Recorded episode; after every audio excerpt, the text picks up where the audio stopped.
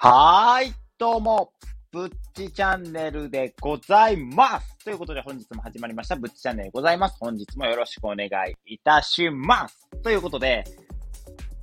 いやー、申し訳ないです。2日間もやってしまいましたね、本当に。何をしてたかというと、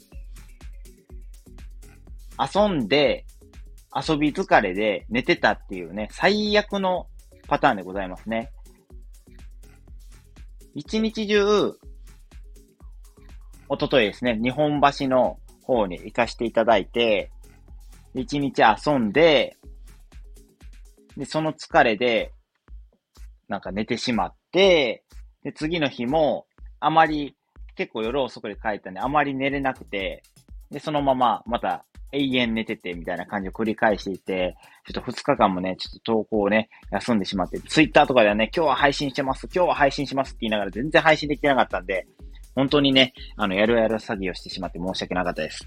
心の底から謝ります。すいませんでした。ということで、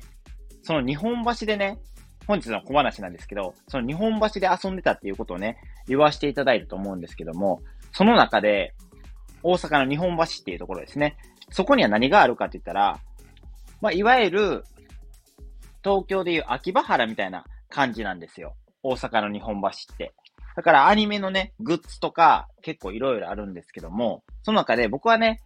結構フィギュアとかが友達も好きなんで、一緒にね、そのフィギュアのお店とかを回ったりして、有意義な時間を過ごしたんですよ。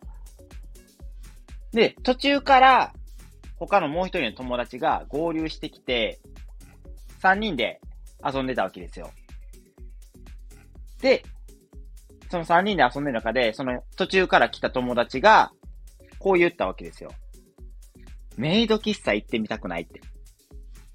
もうここでね、三人の答えは一致したんですよ。行きたいって三人ともメイド喫茶には行ったことがなくてですね、ぜひ経験してみたいっていう風な感じになりまして、日本橋でね、ちょっとお店ないかなということで探しましたすぐに見つかりまして、もう何店舗もあるんですよ。メイド喫茶が。で、メイドのコスプレをしたメイドさんが結構キャッチをやってるぐらい、うちのお店に来ませんか？みたいな誘いを、お誘いを結構街中、その通りでやってるぐらい、メイド喫茶が結構活発に活動している場所なんですよ、日本橋って。やっぱり、東京でいう秋葉原みたいなもんですから、大阪の日本橋っていうのは。で、適当に見つけたメイド喫茶に行かせていただいたんですよ。3人でね。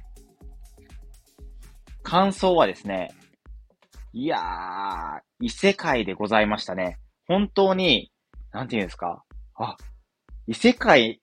に転生したんかな、俺みたいな。最近で言うたらね、アニメの話になっちゃうんですけど、アニメ見てない人はわからないかもしれないですけど、最近のアニメの流行りとかでよくあるのは異世界転生って言って、主人公が一回死んでから違う場所に転生、違う、違う異世界に転生ですね。例えば、まあそういうのじゃないですけど、軽く言うたらドラゴンクエストの世界に、ゲームの世界に入り込んでしまった、みたいな感じです。そんな感じの異世界転生って言うんですけど、そういうアニメの種類を。それをね、したかのような感じになります。本当に。なんて言うんですかね。あまりメイドのコスプレって、まず見ないじゃないですか。普段ね。そういうのってお目にする機会がないじゃないですか。で、プラス、もうお店の内装とかもそういうメイドさんコスに似合うような、すごい可愛らしい、なんていうんですか、お店の雰囲気にしてあって、もう一歩入った瞬間に異世界に入ったかのような。で、最初に、そのメイドさんとかが挨拶してくれるわけですよ。お帰りなさいませ、ご主人様みたいな感じで、出迎えられるわけですよ。もうそれ自体がなんか、言われたこともないから、もうドキドキするというか、味わったことのない経験をするってこういうことなんやなって。改めて26歳にして、初のメイド喫茶行かせていただきました。で、しっかりと、何してきたねんって。メイド喫茶って、基本何すんねんっていうことなんですけども、基本はですね、まずお金の方からお話ししていきましょうかね。メイド喫茶はお金の方が、入場料みたいなのが、僕の行ったところなんですけども、入場料がありまして、で、プラス、ドリンクとか、食事の料金を付け足すみたいな、一緒にするみたいな感じなんですよ。で、プラスでそのドリンクとか、食事にプラス数百円したら、お好みのメイドさんとチェキって言って、あの、インスタントカメラみたいなのあるじゃないですか。撮ったらすぐにビーって出てくる。写真の現像したやつが出てくるみたいなインスタントカメラがあるじゃないですか。あれをチェキ、一緒に撮ることをチェキみたいな風に言うんですけども、それを撮れるみたいな、お好きなメイドさんとね。すごい、なんていうんですか、お手頃な価格やなと思って。僕がやらせていただいたんは、ドリンク、カクテルに、プラスで数百円で、チェキをセット、好きなメイドさん写真を撮る権利みたいなやつですね。それをセットで買わしていただいて、合計のお値段が2300円ぐらいでした。すごいね、思ったよりお手頃やなと思って、そこがまずびっくりしました。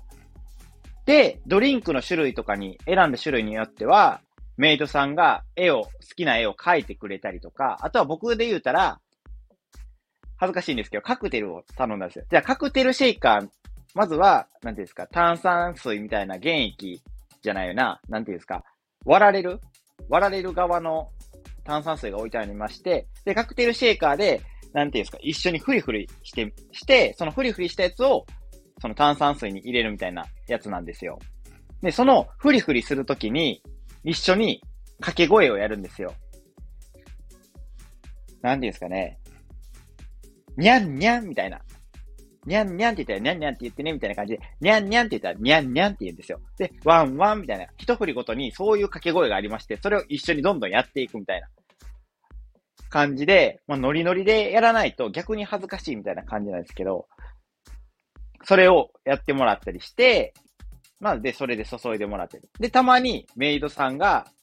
こっちに来てくれて、世間話をしてくれたりとか、そんな感じで、メイド喫茶を過ごさせていただいて、で、時間制限もありまして、1時間やったんですけど、一瞬で1時間過ぎましたね。本当に。あっという間でしたね。新鮮すぎて、1時間なんてあっという間に過ぎちゃってですね、なんか悲しい気分にもなったんですけども、ぜひね、ちょっとメイド喫茶行ったことがないよって方は行ってみてほしいですね。本当に世界が変わると思います。世界が変わりましたね、メイド喫茶行って。まだちょっと余韻が抜けてないなっていうぐらい、メイド喫茶のパンチ力っていうのはありましたね。他にね、もしね、メイド喫茶ってここが気になるよとか、他に気になる点とか気になるようでしたら、ぜひね、僕まで、僕にコメントをくださったら答えさせていただこうかなというふうに思います。あ、あとプラス、女性の方は、ね、ちょっと行きにくいかもって思ったかもしれないと思うんですけども、結構女性客もいてたんですよ。だから、そこら辺は気にせずにね、ちょっとチャレンジしていただいてもいいのかなっていうふうに思います。ぜひね、いい人人生経験になると思うんで、試し、ものは試しでね、騙されたと思って行ってみてもらえたらなっていうふうに思います。ということで、今回の小話は以上でごま、噛みましたね。ございまして、今日のね、配信、本題に移らせていただこうかなっていうふうに思います。ということで、本日の本題なんですけれども、題を見てわかる通り、初の有料配信後からの分析と学びっていうことで、有料配信初めてしますって言って皆さんに堂々と宣言したわけですけども、それがね、どのようになったかっていうのを皆さんもちょっと気になるところかなっていうふうにございますので、そこをね、皆さんと共有して、一緒にね、学びを深めていけたらなっていうふうに思いましたので、今回のね、この配信をさせていただこうかなっていうふうに思います。ということで、今回のね、まずは結論から言っちゃいましょうかね。再生数どれぐらいいけたんて。値段設定どれぐらいで、どれぐらい再生数稼げたんて。生々しい話ですけど、いくら稼げたんやお前って気になる方も、まあいらっしゃると思います。もしかしたらっていうか、多分期待に添えないんですけども、結論から言っていきますね。再生数、ゼロでした悔しいゼロでした。残念ながら。いやー、これはね、完全に僕の予想を悪い意味で裏切ってくれましたよね。いやー、悔しいですね。ゼロでした。これはね、完全に自分の力不足やなっていう風に思わざるを得ない結果やなっていう風に思います。正直な話ね、ま、1000フォロワーいてたら、結構固定で聞いてくれてる人とかもいてるし、その人たちが、まあ、物は試しで買ってくれるかなとか、思っていたんですけども、本当にそれが、自分のね、根拠のない慢心であったなっていうふうに思います。本当に甘く見てたなっていうふうに思います。バカ野郎自分と言ってやりたいなって思うんですけども、それとプラスアルファで、まあバカ野郎自分とは思ってるんですけども、よくチャレンジした俺って。よく失敗を恐れずに有料配信やりきったなっていうふうに思います。自分を褒めてあげたいなっていうふうにも思います。やっぱりやってみて学べることもたくさんあったので、そのね、学びをちょっと分析して、今後どうすればいいかっていうのを自分なりにね、考えてきたので、皆さんと一緒にね、それを共有できたらなっていうふうに思います。そして、その学んだことを皆さんと一緒に共有して、その学んだことから、次はね、根拠のある有料配信作りっていうのをやっていきたいなっていうふうに思いますので、今後ともね、僕のね、配信に期待していただけたらなというふうに思います。ということで、今回の分析ですね。なぜ有料配信が、僕の有料配信がですね、今回は1再生もされなかったのかっていうことなんですけども、ここでね、4つのポイントが僕の中では浮かび上がってきました。それではね、まず1つ目から言っていこうかなって思っています。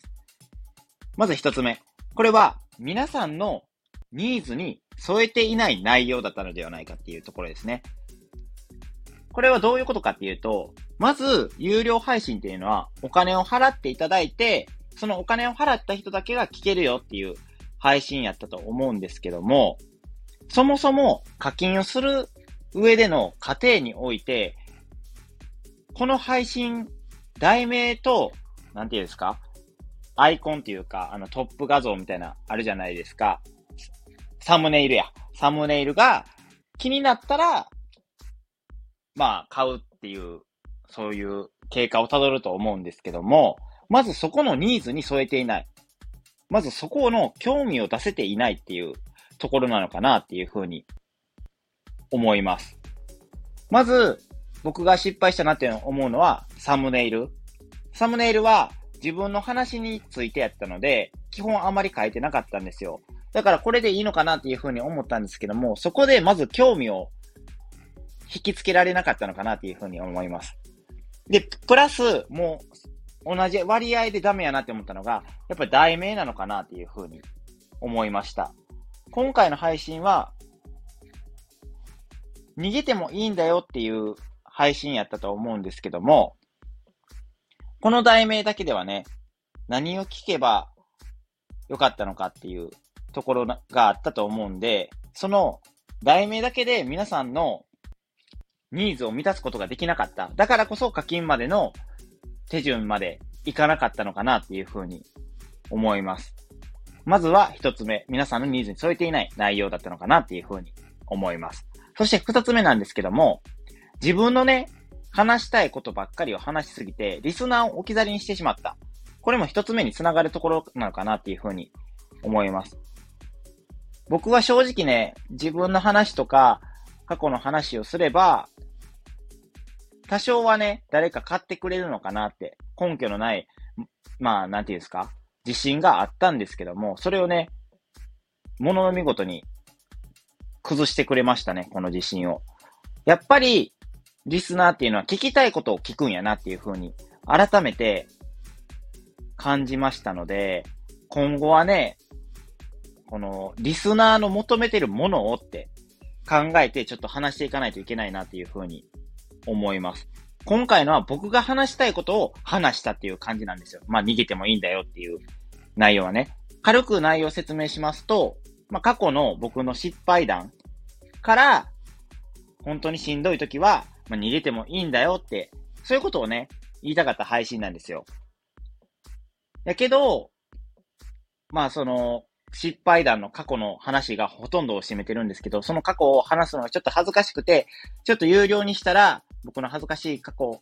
を聞いてくれる人は多少はいてるかなみたいな軽い気持ちで出したのが間違いでしたね。そういうのは、また別の方で話さないといけないのかなっていうふうにも思いました。だから、有料配信とかにするときは、的確にピンポイントにリスナーの聞きたい話を自分で考えて配信しなくてはいけないのかなっていうふうに学ばせていただきました。ということで、二つ目が話したいことを話しすぎて、リスナーを置き去りにしてしまった。っていうことですね。そして、三つ目なんですけども、これは先ほどの1のニーズでも少し触れてしまったんですけども、逃げてもいいんだよっていう、この題名だけだと、興味を惹かれないっていう点が3つ目のポイントなのかなっていうふうに思います。これはね、もう本当に内容がわからない。わざわざ有料で聞いたらいいのかっていう、そういう興味が惹かれないですよね。逃げてもいいんだよっていうのは、何に逃げてもいいんって。そういう感じがするじゃないですか。イメージはね。だからこそ、なんていうんですかね、リスナーが思い描けなかった。聞いて、これが自分にどのようにためになるのかっていうのを描くことができなかったのかなっていうふうに思います。だからこそ、お金を払ってまで聞こうっていう気になれなかったのかなっていうふうに思います。これはね、本当に失敗したなって思います。そこを、やっぱりリスナー目線で考えるってことを今回は忘れてしまったのかなっていうふうに思いますね。これが三つ目の点。題名が興味を引く内容ではなくて、また想像できない内容やったっていうのが3つ目の点でございますね。そして4つ目、最後の点なんですけども、自分にブッチチャンネルっていう、そのブッチチャンネルっていう自分のチャンネルに対しての多少ブランディングができたと勝手に慢心してしまったっていうことですね。これは、その、最近ね、1000人フォロワーね、ありがたいことに活かしていただいて、天狗になってしまってたのかなっていうふうに思います。これは最初にも冒頭の方でお話しさせていただいたんですけども、1000人行ってるからなんとかなるやろうっていう慢心が正直ありました。だからこそ1000人突破するまでは何もしないっていうふうに考えていたんですけども、それは少し間違いだったのかなっていうふうに思います。数字がフォロワーになったのは僕の配信を、ま、聞きたいのはそうなんですけども、すべてを聞きたいわけではなくて、僕の配信の中で何か興味のあることをすぐに聞けるようにしときたいからフォローしているっていう人も絶対大半やと思います。毎回毎回僕の配信がもう本当に好きでたまらないっていう人はなかなかいなかったのかなっていうふうに思います。その中で、ブッチチャンネルっていうもののブランディングができてると勝手に思っていて、そこでリスナーと僕の思っている、想像しているイメージの祖母が生じたのかなっていうふうに思います。ここが一番大きかったなっていうふうに思います。ということで、以上4つの点が今回ね、自分に対して再生数ゼロやったっていうことの理由を言わせていただいたんですけども、まず1つ目が復習しますと、1つ目が皆さんのシーズニーズに添えていない内容だったと。2つ目が話したいことを話しすぎてリスナーを置き去りにしてしまった。三つ目、逃げてもいいんだよっていう題名だけでは、興味とか想像が、なんていうんですか、湧かなかった。四つ目が、ブッチチャンネルというものに対して多少ブランディングができたと、勝手に慢心していた。ということで、この4つの点なんですけども、結論としましては、分析の結論としましては、リスナーと自分に思っている理想像っていうのが、まあ、祖母が生じてたと。その中で僕は勝手に自己満足にお話をしてお金が取れると勝手に思ってしまっていた。けどリスナーはそうではなくてちゃんと聞きたい内容を加味して僕のチャンネルを聞いていたんだなっていうことがトータルで分析して分かったのかなっていうふうに思います。ちょっとね、うまいこと伝えられてるかはわからないんですけども、まあなんとなく、流し程度に聞いてもらえたらなっていうふうに思います。そして、この分析の結果から今後、僕はどうしていきたいのかなっていうふうに思ったんで、今後の展望もね、ちょっとお話できたらなっていうふうに思います。今回のこの配信で分かったことは先ほどのことやったと思うんですけども、その中で、やっぱりどうしたらいいか、今後、有料配信とかで皆さんに買ってもらうためにはどうしたらいいかっていうのを考えないといけないと思います。というなると、僕が今までで配信で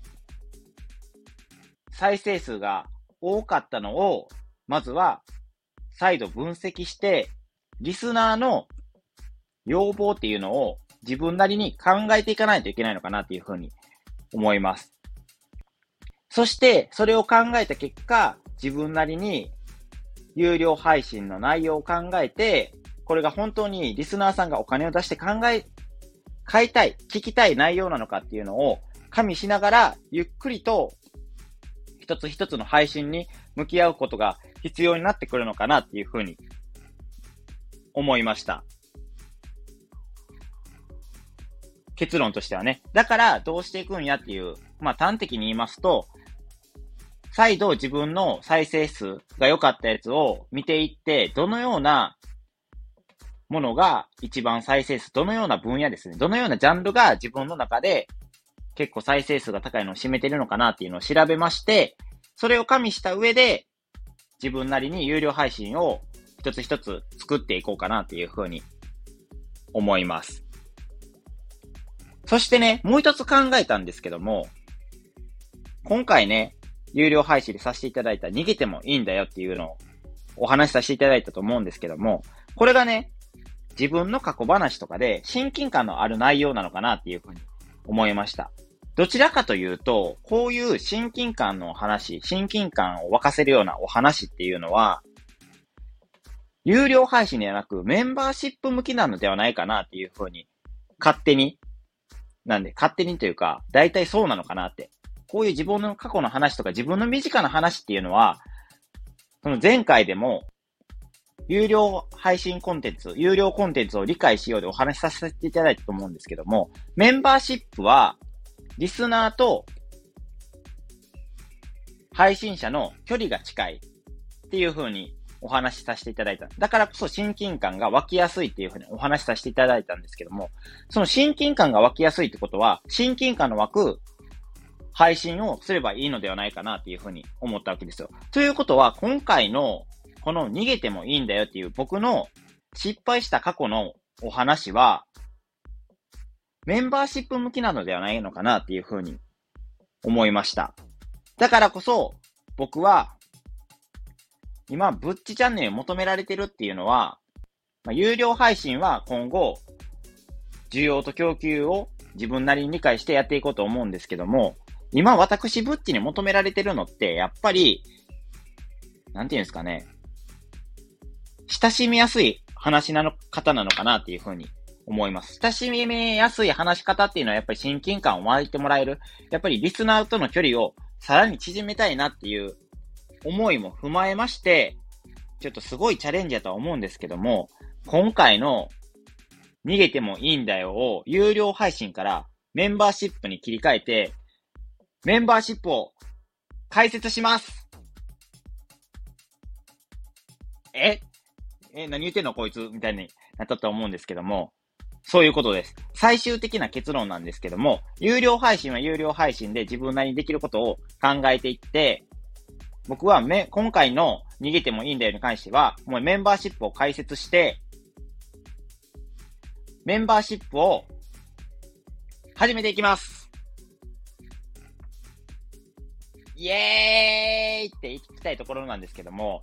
有料配信ね、早々にこけているところなので、メンバーシップにして、最初のね、この逃げてもいいんだよの配信だけで、僕のメンバーシップに入ってきてくれるとは思っていません。正直な話。まあ、それは難しいかなっていうふうに思います。今後、メンバーシップ用の配信はさせていただいて、徐々にね、お話とか溜まっていって、気になる話が多くなってきたら、徐々に増えてくるのかなっていうふうに勝手に思っております。一応メンバーシップの配信は1週間から。一応ね、メンバーシップの概要欄にも書かせていただいたんですけども、もうすでに解説してるんですけども、もうこの話をしてるときには。一応、1週間が2週間に1回ぐらいのペースで、まあ自分の身近な話であったりとかっていうのを配信させていただこうかなっていうふうに思っています。そして、その中でリスナーさんとかが、こういうね、お話をしてほしいとか、最近あった出来事とかを、ライブとかで話してほしいとか言われましたら、そのね、ご要望に添えるようにさせていただこうかなっていうふうに思っております。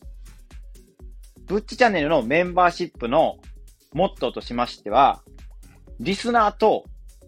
距離が近い。これを目標にやっていこうかなというふうに思います。リスナーの要望をなるべく聞いて、リスナーの意のままに僕を動かしていってもらいたいなっていうふうに思います。その中で生まれてくるやっぱりアイデアとか、面白みとか、やりがいとかも生まれてくるのかなっていうふうに思います。最初のね、一人目僕のブッチチャンネルの仲間になってくれるのは誰なのかなっていうふうに、ちょっと想像しながら、気長に誰か登録してくれるのを待っていきたいなっていうふうに思っております。ということで、今回のね、初の有料配信についての振り返りといいますか、分析をさせていただいた上での学びをお話しさせていただいたんですけども、最後に、プチッとね、ご報告させていただいた。驚いた方もいてるのかなっていうふうには思うんですけども、自分なりに分析してて、やっぱりメンバーシップは解析するべきなんじゃない、解説するべきなんじゃないのかなっていうふうに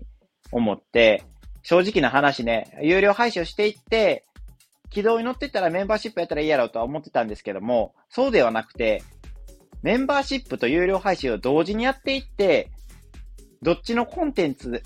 でもそういう分析をできるようにしとく環境を作っておくことが必要なのかなっていうふうに思ったので、今回はメンバーシップを解説させていただきました。もしね、本当にもう再度言わせていただいて申し訳ないんですけども、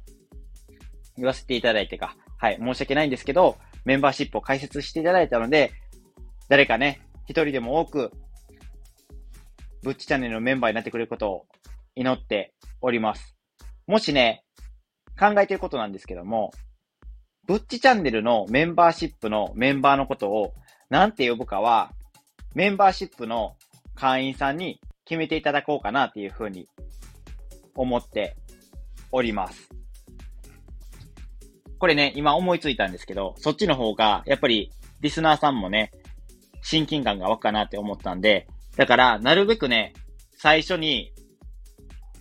入った人は、そのブッチチャンネルの会員のお名前を決めることができるので、ぜひね、早めに来ていただけたらなっていうふうに思います。例えばですね、この話なんですけど、ちょっと話がね、脱線してしまってるんですけど、話を終わりに近づけようとして脱線させてるんですけど、例えば、アイドルユニットで、平成ジャンプっていうのがあるじゃないですか。あれのメンバーシップみたいな、ファンクラブみたいなのがあるんですけど、それのメンバーの人たちを飛びっこっていうらしいんですよ。これ職場の人が言ってたんですけど、職場の人がそのファンクラブに入っとって言ってたんですけど、飛びっこっていうらしいです。平成ジャンプのジャンプを持って日本語に変えて飛ぶじゃないですか。それを何々っ子みたいに変えて飛びっこになってるみたいなんですよ。結構これって面白いですよね。そういうのをメンバーに、メンバーの皆さんに考えていただきたいなと思いまして、ぜひね、メンバーになった方には、もしね、私が決めたくないよっていうのであれば、全然それはか、それで構わないんで、他のね、新しいメンバーの人にね、また決めてもらえたらなって思います。それまでは、ブッチチャンネルのメンバーさんっていう風に僕は呼ばせていただこうかなっていう風に思っておりますので、今後ともね、ブッチチャンネルをごひいきにしていただけたらなというふうに思います。ということで今回ね、なんか後半宣伝みたいになってしまって申し訳ないんですけども、そんな感じで今後ブッチチャンネルは動かしていこうかなというふうに思いますので、まあ、こんなね、チャレンジして、お前、有料配信失敗したのにまた失敗するぞって思う方もいてるかもしれないんですけども、まあ、失敗してもね、どうせ元が何もないんやから、失敗したところで怖くないんですよね。まあ、アンチコメントが来るかもしれないですけどね。もうアンチコメントしてくれるなら全然結構です。あの、すいません。あの、すいませんって言います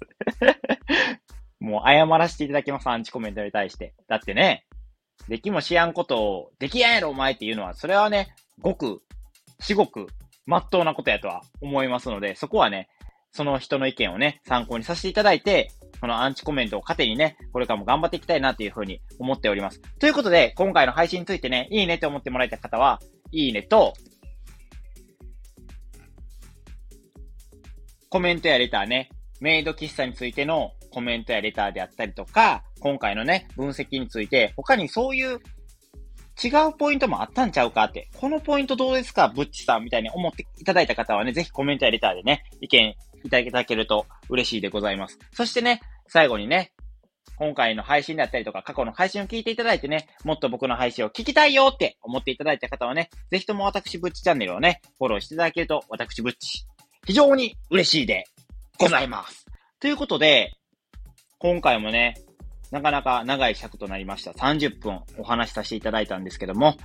ここまでね、聞いてくださった皆さんには本当に感謝しかございません。本当にありがとうございます。ということで、今回のブッチチャンネルは以上となります。皆さんがね、誰か一人でもね、メンバーシップに入ることを期待して待っております。ということで、今回のブッチチャンネルは以上となります。それでは皆さん会いましょう。あ、違うわ。間違えました。挨拶もう一回行きまして。それでは皆さんまた会いましょう。それでは、ではでは、ぶっちチャンネルでした。メンバーシップ待ってます。